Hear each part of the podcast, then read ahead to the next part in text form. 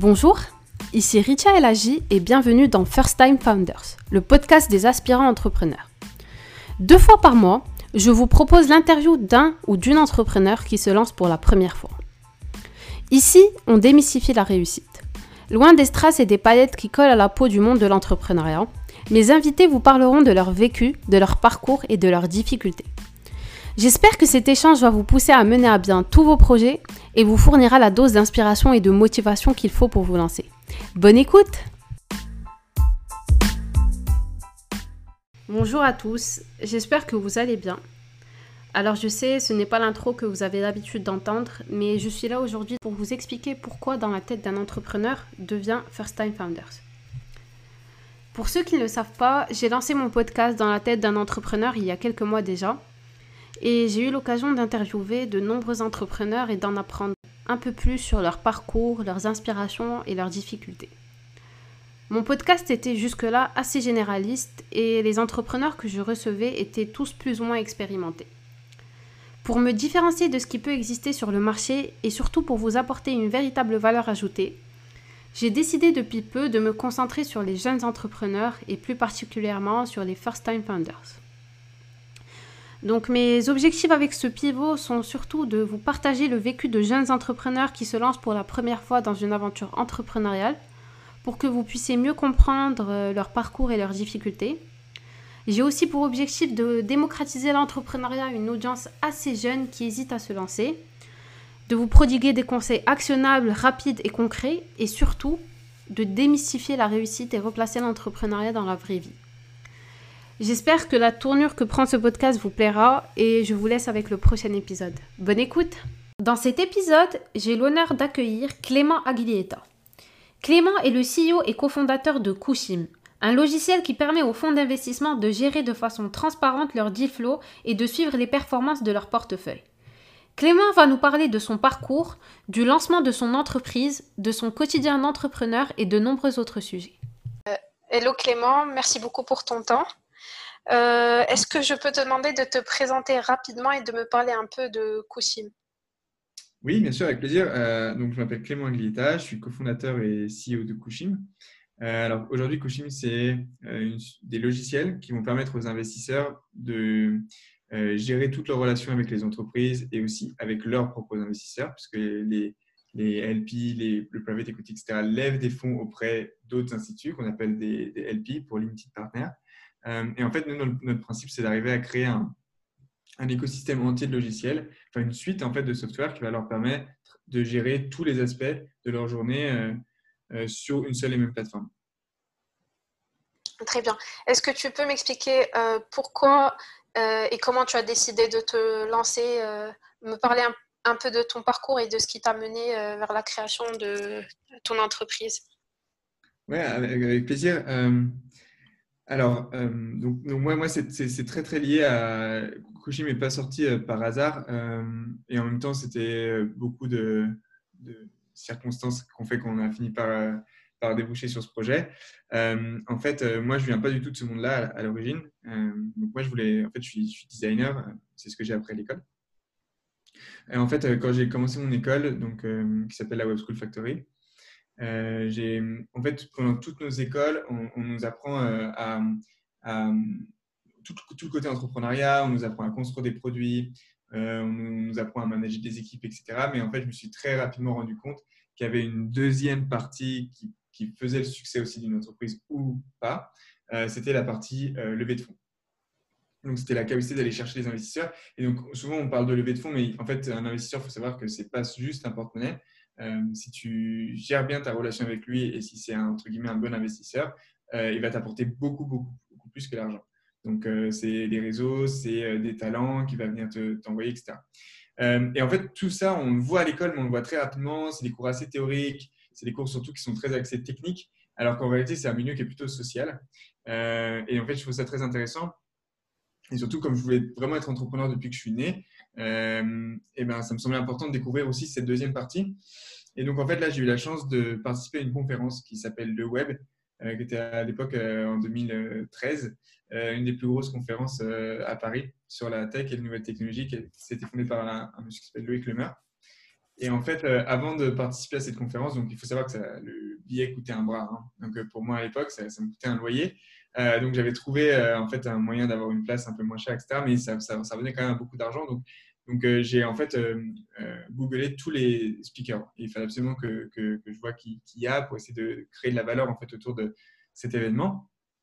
Et en fait, c'est là que je suis tombé sur un, monsieur qui s'appelle Fabrice Grinda, euh, donc, était, donc à l'époque, pour voir que moi, j'étais en première année d'études. Euh, donc, j'étais un bébé, quoi. Je connaissais rien du tout à ça. J'avais juste beaucoup d'envie et beaucoup de motivation. Et à l'opposé, Fabrice, lui, avait été, euh, donc, il avait fait Princeton, il était sorti major de Princeton, il avait fondé trois sociétés, euh, qu'il avait tout, à succès avec des exits positifs sur les trois et, des très bonnes, très exits. il avait investi dans plus de 120 entreprises à titre personnel. Voilà, pas du tout pas du tout le même gabarit, mais je me disais qu'il fallait vraiment, parce qu'il avait un parcours assez incroyable. Enfin, je ne sais, pas si tu, je sais pas si tu connais un peu Fabrice, mais il, a, il, a, enfin, voilà, il, a, il, a, voyagé vraiment partout. Il, il, a, il, a, eu pas mal de, de, choses très, très intéressantes dans son parcours, notamment il s'est séparé de tous ses biens, par exemple. Euh, pour vivre avec, euh, avec très peu sur des canapés de ses, amis alors qu'il avait déjà bien réussi. Donc euh, je trouvais cette démarche en fait très intéressante. Il a, il a fait beaucoup d'autres choses. Et en fait, donc du coup, suis allé à sa rencontre. donc c'était assez compliqué pour, pour l'avoir. Il y avait beaucoup de monde qui voulait lui parler évidemment. Et puis en fait, on a eu une grande discussion et ça s'est très bien passé. Et du coup, en fait, après, il m'a, moi, je cherchais absolument à faire un stage aux États-Unis, à New York, parce que j'adore cette ville. Et en fait, euh, j'ai travaillé dans une des sociétés qui avait été cofondée par lui, et, euh, enfin, pas vraiment cofondée, mais disons euh, qu'il sponsorisait, qu'il incubait, qui, voilà, qui s'appelle Rebag, qui, est une, super boîte aujourd'hui. Et en fait, j'ai rejoint, j'ai rejoint Rebag au tout début, donc en 2014, et j'ai travaillé pour Rebag. Et en fait, au bout de, six mois, j'ai eu un appel de Fabrice qui, passait de business angel à fond de venture. Donc, c'est-à-dire qu'il était en train de changer un peu sa structure et il y avait beaucoup, beaucoup de choses évidemment à régler, énormément de projets. Et en fait, il m'a simplement proposé de, travailler pour lui. Donc, en fait, j'ai travaillé d'abord avec Rebag en parallèle de mes études. Et ensuite, en parallèle de mes études, j'ai travaillé, donc je faisais mes études, je travaillais pour Rebag. Et ensuite, j'ai rejoint aussi FG Labs, qui est aujourd'hui le fonds de venture euh, de Fabrice. Et c'est là que j'ai découvert en fait vraiment le monde du VC. Et en fait, pendant ces deux ans, ça a été très intense et on est passé de, de 100 investissements en portfolio à 300. Donc, euh, c'était 50 millions déployés par an dans une centaine de sociétés. Et aujourd'hui, c'est le rythme que FGLabs a gardé. Euh, donc, en fait, on gérait tout avec un tableur Excel. On était très peu dans, la boîte. il y avait des gens qui gravitaient autour, etc. Mais vraiment, dans le dur, on était, on était 4 ou 5. Donc, c'était très compliqué, en fait, sachant qu'on investissait, on était country agnostic, donc on investissait vraiment dans, tous les pays. Et donc, ça avait des avantages parce qu'on était libre, donc on pouvait voyager à peu près partout. Donc, ça, c'était une année qui était fantastique. Euh, mais en même temps, c'était très compliqué. Et en fait, comme on gérait tout avec un, avec un énorme Excel qui faisait 300 euh, lignes, qui était très fragile, euh, pas du tout adapté à nos besoins, etc., et qu'on ne trouvait pas de solution sur le marché qui était adapté à nos besoins. À la base, Kushimi, c'était juste un projet interne à FG Labs qui nous, qui nous disait, OK, bah, comment est-ce qu'on met ce tableau en cloud et comment est-ce qu'on en fait une solution plus robuste, etc. Donc, c'était un pitch. Donc là, l'histoire est assez, assez, parce que du coup, on était vraiment partout. Et en fait, euh, moi j'étais à Tokyo, Fabrice était à l'opposé à New York ou quelque chose comme ça. Et en fait, il m'a appelé du coup en plein milieu de la nuit. Et, il m'a dit euh, Bon, écoute, ce tableau Excel, on, ne peut plus se servir de ce tableau Excel. Donc, euh, monte ton équipe, mets-le en cloud et, fais ce que tu veux. voilà, fais, un truc que je puisse ajouter une société rapidement, un fonds en un seul clic, etc. Et, et, du coup, c'est ce qui s'est passé. Donc, j'ai dit OK. Et en fait, j'ai fondé une équipe de 7 personnes euh, pour travailler euh, sur le produit au début. On a travaillé pendant un an. Euh, et en fait, au bout d'un an, ben, la première version était, était, très bonne et l'équipe était, était, incroyable. Et du coup, j'ai juste rappelé donc pour un autre call qui a duré 5 minutes. Et en gros, je lui ai dit, bon, maintenant qu'on a ce produit-là et qu'on a eu ce problème-là, je suis sûr qu'il y a plein d'autres investisseurs qui ont ce problème-là. Et du coup, je propose qu'on en fasse une, entreprise indépendante, mais disons incubée par FG. Et euh, c'est ce qui s'est passé. Voilà. Ça a été deux calls de 5 minutes qu'on lançait à Couchin. C'est vraiment trop bien. Et c'est cool. En fait, tu m'as entraîné dans ton histoire. Et euh, en fait, ce qui m'intriguait, c'était de savoir si ton produit euh, peut être utilisé par d'autres fonds, d'autres types de fonds que les VC, ou si tu l'as construit uniquement pour les VC. Non, non, non. Alors en fait, euh, pour le moment, euh, on a, on a, je, peux comprendre cette, euh, cette confusion parce qu'on communique comme ça, c'est-à-dire que ça vient de notre branding aussi, c'est kushim.vc, le site, etc. Mais en réalité, ce n'est pas du tout à destination que des VC. Mais simplement, on a commencé avec les VC. Pourquoi? Parce que quand on a bâti la première, disons, le premier système, c'était une version 1 qui était assez simple et qui pouvait fonctionner pour certains types de, fonds en venture. On s'est vraiment basé sur les besoins du venture.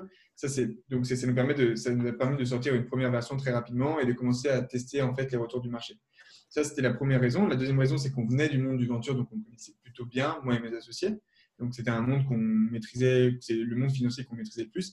Et la troisième raison, c'est que euh, sur le problématique de portfolio euh, et surtout, surtout sur les problématiques de deal flow, euh, aujourd'hui, je pense, et j'en suis toujours quasiment sûr, c'est que le venture a les meilleurs processus d'investissement. Donc, les décisions les plus rapides, euh, les, décisions les plus fluides, les, les, process les plus établis, etc. Donc, nous, ça nous semblait intéressant de, en fait, de baser sur les besoins du venture. Mais ensuite, ce qu'on fait aujourd'hui, c'est qu'on a ensuite on a retravaillé en fait l'outil et aujourd'hui, il est utilisé par des fonds de venture, de private equity, de corporate venture, de family office. Et en fait, nous, c'est aujourd'hui les investisseurs privés qui nous intéressent. Donc, on est en train de changer euh, beaucoup de choses sur le branding, etc., pour justement enlever cet aspect VC qui paraît du coup être un marché de niche Sauf que tous les investisseurs privés du monde, euh, c'est 10 euh, trillions euh, d'assets sous management. Donc, c'est 10% du PIB mondial. D'accord. Et est-ce que tu peux me parler de ton produit exactement? Quels sont les features qu'il contient? Et comment est-ce que vous vous rémunérez? Oui, alors avec plaisir. alors donc d'abord le produit. Donc le produit aujourd'hui, il fonctionne comme une, comme une suite, mais en fait c'est tous les différents, euh, disons, parties de cette suite communiquent entre elles. Donc, c'est un seul produit.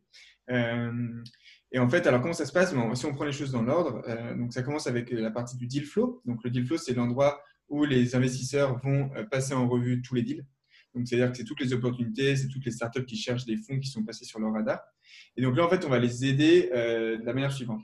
Donc, par exemple, quand ils ajoutent une nouvelle société, par exemple, ils peuvent le faire directement à partir de leurs emails ou à partir d'un formulaire que la société complète qui va arriver directement sur la solution. Euh, ils peuvent le faire manuellement, etc. Mais en tout cas, nous, quand ils ajoutent le nom d'une société, on va ensuite aller récupérer les informations sur une base de données. Donc là, par exemple, on est avec Crunchbase, avec PitchBook aujourd'hui. Et donc, on va tout de suite pré-compléter la fiche pour qu'ils aient tout. Ensuite, on va le synchroniser euh, leurs emails avec notre solution. Et là, on va automatiquement forwarder tous les emails.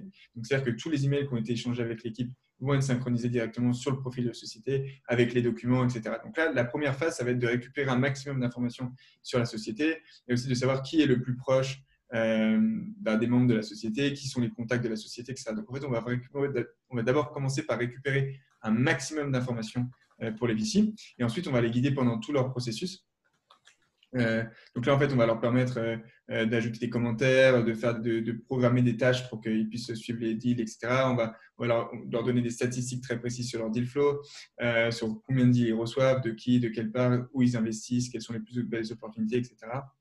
Euh, voilà, on va faire plein de choses. On va les guider pendant leur review des deals. Donc, on va générer les slides automatiquement pour qu'ils puissent passer euh, les deals euh, ensemble et, mettre des commentaires, etc. donc, ça, c'est la première partie. Il, y a, beaucoup d'autres features, mais je ne vais pas m'étendre. Et ensuite, il y a une deuxième partie qui va être la partie portfolio management, où là, en fait, ils vont pouvoir bah, simplement dire combien ils ont investi en equity, en convertible notes, selon les différents instruments qu'ils vont utiliser. Et là, en fait, on va vraiment les aider à faire plusieurs choses.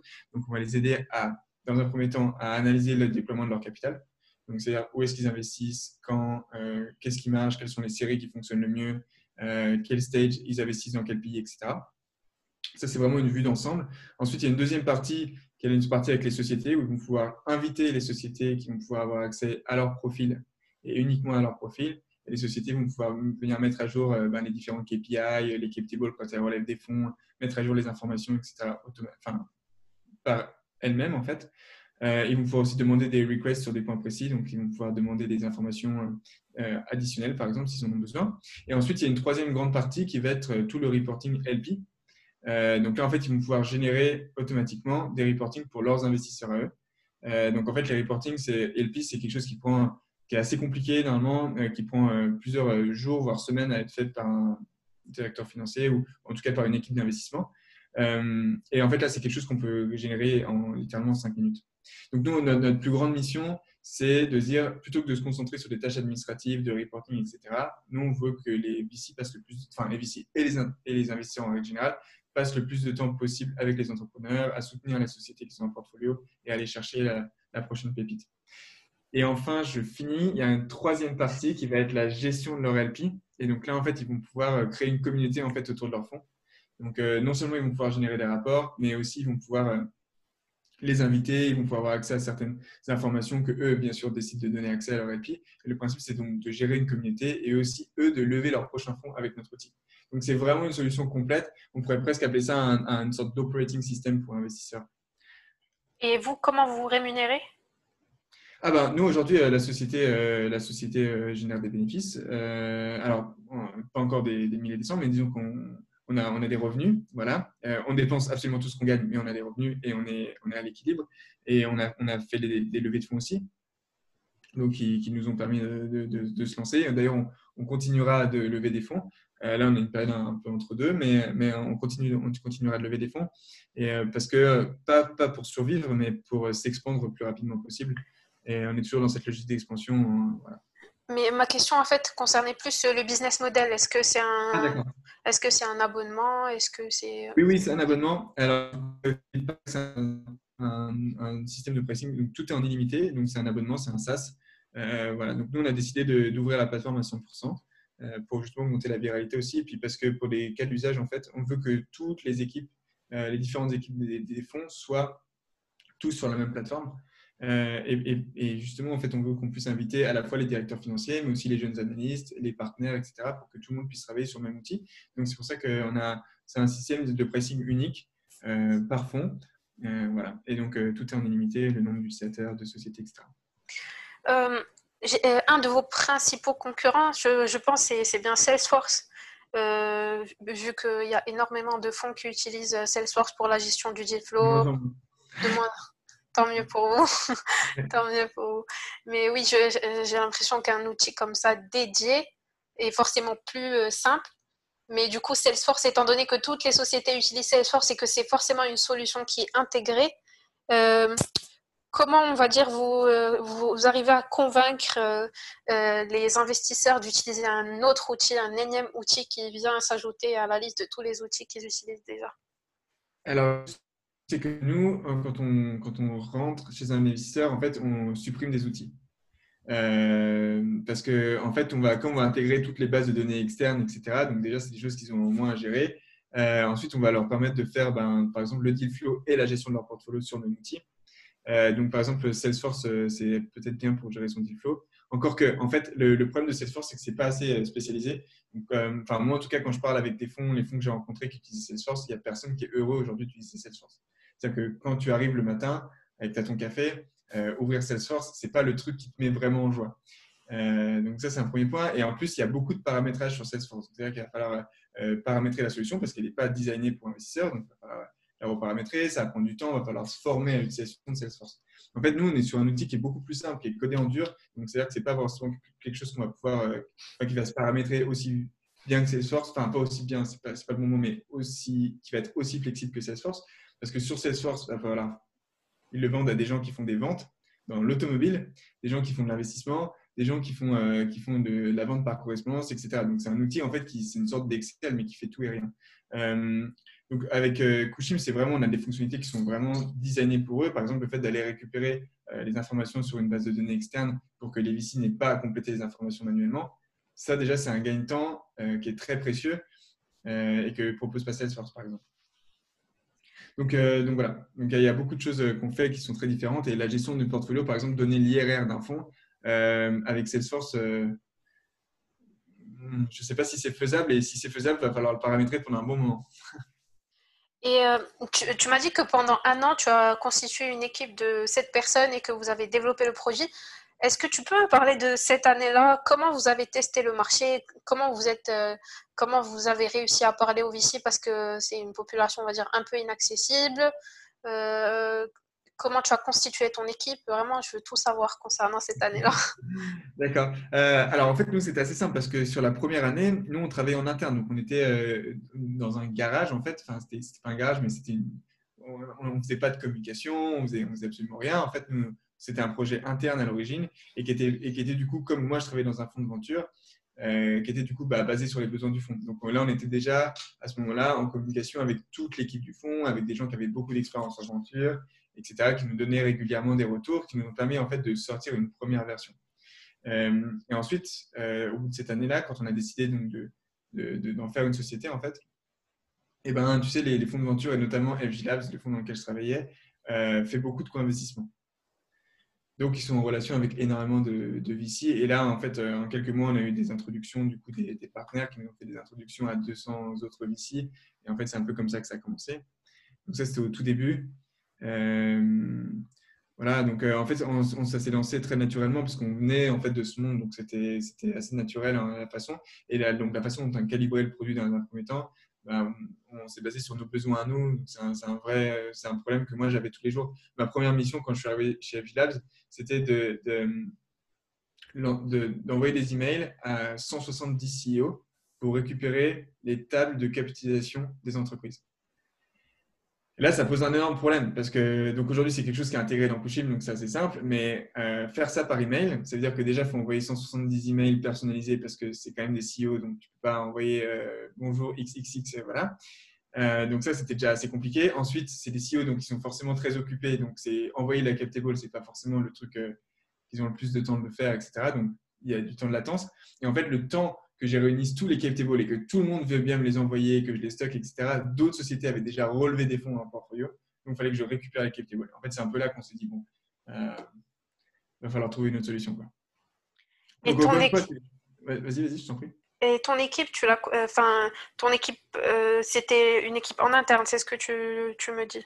Non, alors donc c'est moi qui ai constitué l'équipe entièrement. Et donc en fait, qu'est-ce qui s'est passé? C'est que quand, quand, quand j'ai eu ce, ce, call avec Fabrice, et qui m'a dit en gros, mets ce tableau Excel, mais en fait, il faudrait que, tu puisses voir, enfin, que les auditeurs puissent voir mais la, complexité de ce tableau. Euh, bah, il faut imaginer 300, 300 lignes d'investissement avec toutes les informations pour chacune des entreprises, euh, les valorisations, etc. sur 300 lignes. Donc, c'était extrêmement compliqué. Euh, et, en fait, donc là, ce qui s'est passé, c'est quand on m'a demandé de mettre ça en cloud, tout de suite, je me suis dit que la technologie et la technique étaient très importantes. Euh, sans avoir euh, forcément. voilà, il n'y a pas besoin de beaucoup de nez pour ça. Et donc, en fait, moi, comme je gérais plutôt bien la partie design dans un premier temps, moi, voilà, j'ai appris le design à l'école. Donc, euh, voilà, c'était assez simple. mais donc, j'ai appelé Nicolas, donc Nicolas Abrenovic, qui est aujourd'hui notre CTO. et donc, lui qui a, qui, a, pris le tableau, et puis j'ai fait les premières maquettes, et puis on a passé en revue les maquettes, et puis on a regardé ce qui était possible ou non. Et puis ensuite, comme je me suis très rapidement rendu compte qu'il y avait beaucoup de travail en design, parce que justement, l'intérêt de ce produit-là, il est aussi en grande partie design, c'est-à-dire que c'est le fait de ne pas avoir de, faire de formation qui soit très longue, que les gens puissent comprendre immédiatement la solution malgré que ce soit un produit financier assez compliqué finalement. Euh, et du coup, j'ai appelé euh, euh, Alexandre Crène, qui est, pour moi toujours est, une des meilleures personnes, un, des meilleurs designers que je connaisse, qui faisait aussi partie des gens avec qui j'avais fait d'autres projets, j'avais travaillé avec Rebag, avec lui, voilà, qui faisait partie de mon école aussi. Donc là, en fait, on a commencé avec comme ça. Euh, et puis ensuite, très rapidement, on a, en fait, on a trouvé des, ingénieurs euh, qui, sont basés donc, euh, chez nous en Serbie. donc, on a un deuxième bureau en Serbie. alors, pourquoi? Pour, plein de raisons. Parce que, en fait, donc Nicolas, mon CTO, est franco-serbe. Donc, il, est marié là-bas, il, travaille là-bas, etc. donc, en fait, il passe trois semaines par mois aujourd'hui à Belgrade et une semaine par mois à Paris. Et en fait, l'autre avantage, c'est que la Serbie n'est pas dans l'Union européenne, c'est dans l'Europe mais ce n'est pas dans l'Union européenne. Et du coup, ça, nous, ça, nous, ça permet qu'il n'y ait pas Facebook, Twitter, Google, etc. Donc, on a, pu très rapidement recruter des talents en, fait, en, en, développement euh, et qu'on n'aurait pas pu se permettre d'avoir, pas à cause des coûts, mais c'est surtout à cause de, euh, comment dire, parce qu'il y a toujours des projets plus intéressants. Du coup, euh, c'est le problème qu'aujourd'hui, on a dans Silicon Valley, c'est que les devs, les développeurs bougent beaucoup d'une société à l'autre. Chez nous, on a des développeurs qui sont là depuis la première ligne de code. Euh, et ensuite, euh, c'est pas, encore une fois, ce n'est pas du tout pour des raisons de coût, puisqu'on les paye euh, au salaire français. Mais en fait, on peut se le permettre parce que les coûts d'infrastructure sont très faibles. donc ça, ça permet aussi de les fidéliser, mais aussi c'est parce que ben, simplement des bureaux à Belgrade, ça, coûte littéralement 12 fois moins cher qu'à Paris. Tout coûte 12, fois moins cher qu'à Paris ailleurs. bah, bah c'est comme ça. En fait, si tu veux des bureaux dans le centre de Paris aujourd'hui, ça coûte pour, pour 5 à 10 personnes, ça coûte, ça coûte minimum 5, 5 000 euros par mois, alors qu'à Belgrade, on est, on est sur du 400 euros, 500 euros par mois, et tu as des bureaux dans le centre de Belgrade, en face d'un parc. Donc, euh, donc en fait, voilà, c'est le fait qu'on a des coûts d'infrastructure qui sont beaucoup moins importants que ceux qu'on pourrait avoir à Paris. Donc, ça nous permet en fait de reverser ça en salaire et du coup d'avoir des développeurs plus performants et aussi ben, plus. Enfin voilà, c'est toujours mieux de bien gagner sa vie. Quoi. Et euh, aujourd'hui, vous, euh, vous en êtes où exactement? Tu as combien d'employés? Euh, Tu as signé à peu près combien de contrats? Ouais. alors aujourd'hui, en, en, termes d'équipe, aujourd'hui, à l'heure où on parle, là, on est 14. mais on, est, on recrute 6 personnes, donc on sera 20 dans les prochaines semaines, j'espère. donc là, on est vraiment en phase de très active de recrutement. On, est en train de trier 150 candidatures, etc. donc voilà, aujourd'hui, on a une équipe de 15 personnes. Euh, donc, on a, on a 7 personnes à Belgrade, 7 personnes à, Paris, euh, à peu près. Et, ensuite, en termes de clients, ben, en fait, ce qui est intéressant, c'est que moi, il y avait une première chose qui me tenait à cœur euh, sur, sur cette première partie de vie, on va dire, c'est qu'on puisse montrer qu'on puisse avoir différentes typologies d'investisseurs dans différents pays et avec différents scopes et qu'ils puissent tous utiliser la même plateforme. Donc aujourd'hui, on a environ 70 clients. on a des banques d'investissement, euh, on a des petits fonds en Bretagne de, quelques, millions. On a des fonds de, plus d'un milliard. On a des fonds en Inde, euh, en, Indonésie, euh, au Japon, aux Émirats arabes unis, un peu partout en Europe, etc. Et donc, on a juste monté, donc on est dans un peu plus de 20 pays aujourd'hui. Et, surtout, on a différentes typologies d'investisseurs. Donc, voilà, on en est. Et ça se passe plutôt bien. On est en de, on a une grande période de croissance aujourd'hui. Super. Euh, moi, j'avais juste une question euh, par rapport à votre produit. Euh, moi, je, travaille au sein de Serena, au mhm. sein de l'équipe opérative de Serena plus exactement, et j'ai l'impression que ce modèle opérative est en train de, de se démocratiser un peu partout dans tous les fonds. Et en fait, je me demandais s'il n'y avait pas une possibilité, par exemple, d'intégrer dans votre produit un volet d'accompagnement pour voir exactement quel est l'accompagnement fourni pour euh, chaque startup du portefeuille ou comment chaque startup réagit à, l'accompagnement qui lui est offert. J'ai pensé à ça, je me demandais si c'était une des possibilités que vous envisagez. Ah, c'est plus qu'une possibilité, en fait, c'est complètement en développement. Ah, ok, bah, super. c'est beaucoup plus qu'une possibilité. En fait, nous, on veut vraiment couvrir tous les volets. Et euh, je ne peux pas en dire plus parce que c'est. En fait, quand on, quand on travaille sur un nouveau projet, euh, les premiers mois, on ne dit absolument rien. Et, voilà. Mais en tout cas, euh, sachez que ça arrive très bientôt. Super. maintenant, je vais plus te poser des questions sur toi en tant que CEO. Est-ce que tu as toujours voulu entreprendre ou c'est plutôt le hasard de la vie qui a fait que tu as fondé Kushim Non, alors moi, je suis passé par plein de phases. Euh, mais euh, en fait, euh, même dans les. Voilà, quand j'étais petit, je voulais être égyptologue pendant très longtemps. Après, j'ai voulu être horloger. Finalement, j'ai voulu être physicien. voilà, mais en tout cas, ce qui est sûr, c'est que l'entrepreneuriat a toujours été. C'est-à-dire que même quand, quand je parlais d'horlogerie ou quand je parlais de ce genre de choses-là, je voulais entreprendre des fouilles, par exemple, en Égypte. Et, donc, il y avait ce côté-là en fait, que j'avais en moi. Euh, mais, mais, en fait, j'ai toujours voulu faire ça. En fait, avant de rejoindre l'université, je travaillais déjà sur pas mal de projets. Et en fait, c'est ça qui m'a d'ailleurs permis d'intégrer. Euh, parce qu'en fait, j'étais nul à l'école. J'étais nul. J'ai loupé le bac deux fois. Enfin, voilà. Euh, Comme quoi, on peut réussir sans, sans être bon à l'école. Ah. non, mais, bah, non, mais j'en suis, suis, suis, persuadé, mais, mais, mais c'est pas ça que je veux dire, mais je veux dire, c'était pas euh, je, me suis, je me suis assez vite rendu compte qu'en fait, euh, les, la voie entre guillemets qui était tracée, c'est pas forcément une voie pour moi. Et en fait, j'ai très vite compris, je me suis très vie sur d'autres projets. Donc, euh, je travaillais sur des projets la nuit, je dormais en cours le jour, etc. Parce qu'en fait, j'ai eu ça en moi, donc je pourrais pas vraiment l'expliquer.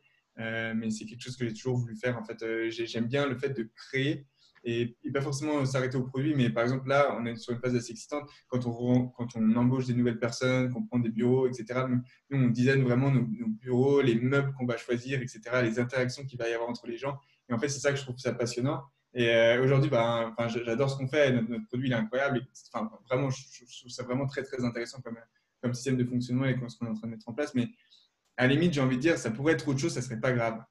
Euh, parce qu'en fait, pour moi, ce qui est vraiment intéressant, c'est comme si on construisait une mini-société, mais société dans le sens euh, humain du terme, en fait, dans le sens large du terme, et avec donc les différents types de personnalités qu'on va avoir, comment est-ce qu'elles vont s'intégrer, etc. Et en fait, ça, c'est beaucoup d'administratif, c'est vrai, mais, mais, mais c'est aussi passionnant. Et, et, voilà, je trouve, ça, je trouve ça très chouette. Donc, c'est en fait c'est ça qui m'anime. Ce que j'aime bien, c'est construire quelque chose au sens large des choses.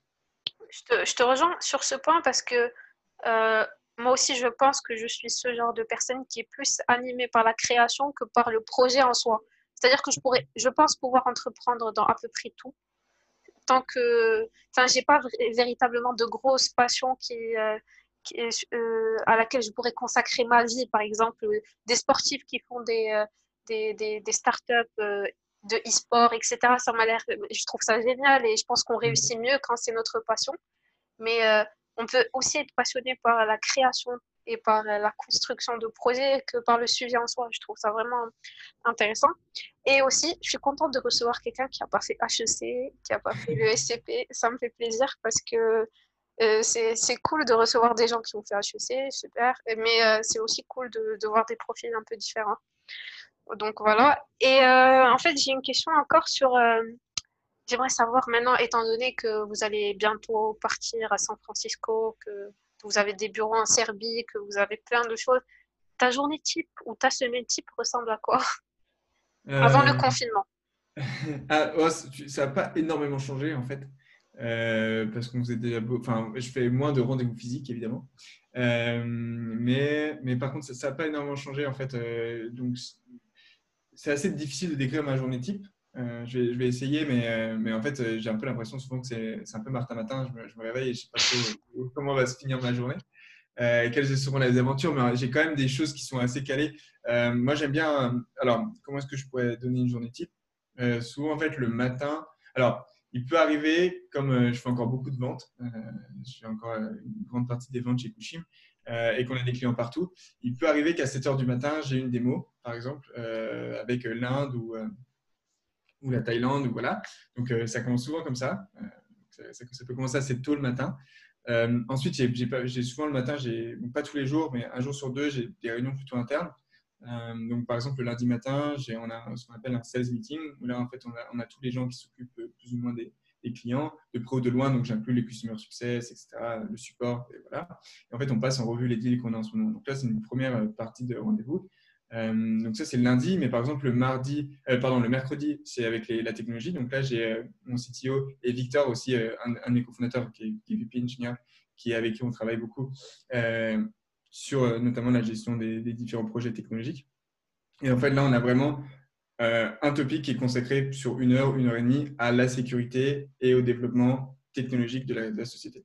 Et le vendredi, c'est vraiment à la partie design. Donc là, j'ai Alexandre Crène et Jocelyn, notre CDO, euh, avec qui on,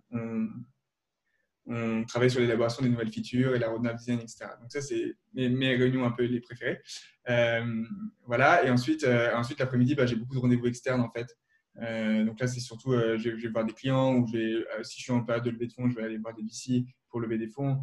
je vais faire voilà, beaucoup de choses. Euh, euh, souvent, j'ai beaucoup d'urgence aussi, et puis j'ai un peu d'admin en fait à faire malheureusement encore, euh, bien que ça, a tendance à diminuer, mais j'ai encore un peu d'administratif à faire. voilà à peu près à quoi ça ressemble. Et puis tous les deux jours, on a aussi des, ce qu'on appelle des call tech. Donc là, en fait, on réunit toutes les personnes sur le produit pendant un quart d'heure, tous les deux jours.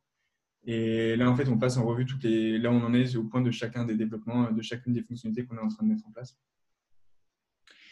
c'est à peu près tout. Hein. Après, euh, c'est chargé euh, quand même. Hein. Ouais, c'est assez chargé. Euh, et, surtout, ça peut se terminer aussi très tard parce que comme on a des clients en Californie ou que, ou que parfois j'ai des appels d'investisseurs qui sont là-bas, et ben du coup, ça peut. Ça, voilà, ça, ne me fait pas peur un rendez-vous à minuit. Donc, 7h minuit fait un peu mal. Surtout quand c'est des rendez-vous en fait, plus que du travail, parce qu'après, moi, je peux travailler jusqu'à peu importe l'heure, mais, mais en rendez-vous, on est obligé d'être très présent, etc. Donc, c'est un, un peu plus difficile parfois.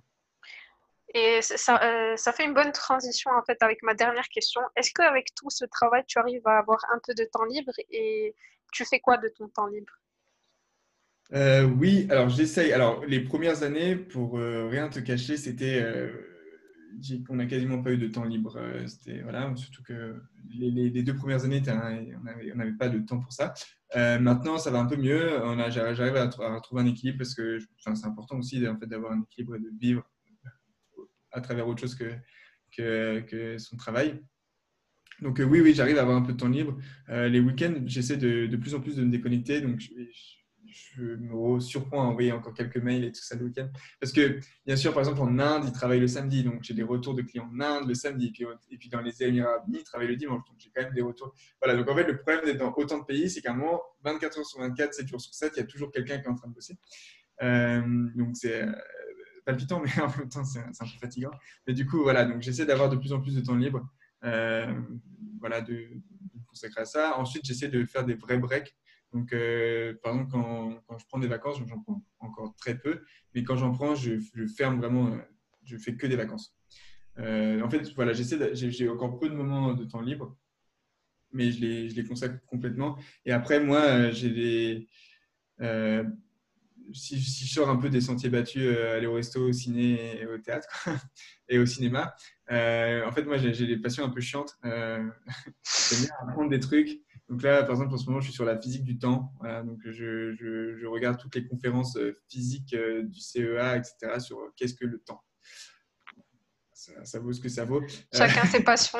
voilà, chacun ses trucs. Et donc, en fait, enfin, voilà. Après, moi, j'aime beaucoup la science. Euh, comme je te disais, je voulais faire physicien. Euh, donc, et puis, j'ai d'autres projets, en fait, qui me trottent dans la tête, disons, sur, sur un côté beaucoup plus deep tech. Euh, pour, euh, bah, sur lequel je commence à réfléchir euh, très vaguement, mais voilà. Et donc en ce moment, je fais ça, donc je, je, je me cultive scientifiquement. Ok, ouais. ben, merci beaucoup Clément. Merci, merci pour ton temps. Salut. À très bientôt, salut.